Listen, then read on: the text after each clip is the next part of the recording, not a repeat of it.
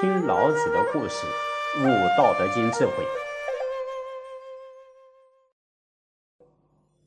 唐朝的大文学家韩愈呀，在他所撰写的《诗说》这一文中说道：“师者，所以传道授业解惑也。”这个就阐明了为人之师的责任，其中以传道最为重要，而列为首位。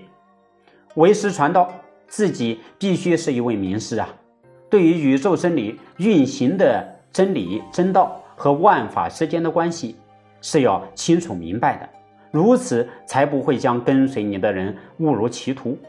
啊，跟着眼瞎的人走，容易掉入深坑悬崖；跟着心瞎的人走，容易陷入旁门左道。唯有跟着彻明真理的人走，才能够找到自信本性的根源。这一生一世，我们有幸来到人间，身为世人的一份子，应当要好好把握做人的机会。因为人界居于十界之中，修得好呢，啊可以上升九品莲台的果位；修得不好，那只有在六道里面继续轮回啊，直到将本性净化为止，才能够回归本性的无极之地。然而，世人来到人世间呢，受到名利情爱的诱惑。消耗本性中的德能，转换成为人间的福报，又不知善用福报，却在争取和享受福报之中，却又变成了造恶业。这个呀是非常不理智的行为。当孔子领受到了老子智慧的教导之后，能够善用这些资源，好好的去领会正悟，并以此来分享给学生，以及留下美好的圣迹来善化世人。这种大公无私的精神，正是我们想要尽德修业、人生有一番成就的人，需要学习的方向。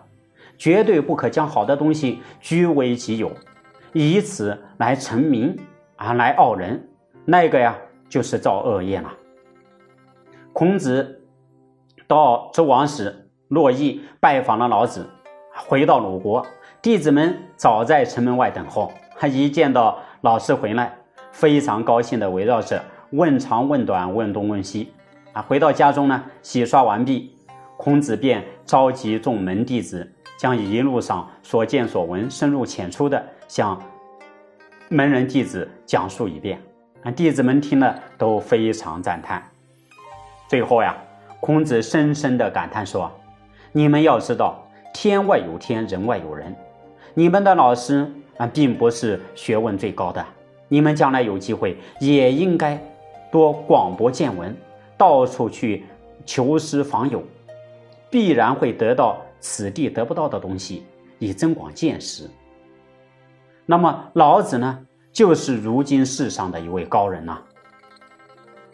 哎，孔子有一位新晋的弟子，还以为孔夫子就是闻名全国的智者，竟然还有比夫子学问更高深的高师。他呢就很天真又好奇地问呐：“夫子，据您所说，老子是如此的神圣，您能打个比方，说说老子与常人不同之处吗？”孔子环顾四周啊，接着说：“鸟无知其能飞，鱼无知其能游，兽无知其能走。走者可以为网，游者可以为轮，飞者可以为缁。”至于龙，吾不知岂能乘风云而上天？老子岂有龙鱼？哎，你们看呐，栖息在无极上的鸟，我知道它能飞；那池塘中游来游去的鱼，我知道它能游；那门外站立守门的狗，我知道它能跑。会跑的啊，我可以用绳索拴住它；会游的，我可以用渔网笼住它；会飞的，我可以用弓箭射下它。至于龙，我就不知道如何处理了。它能腾云驾雾，飞上青天。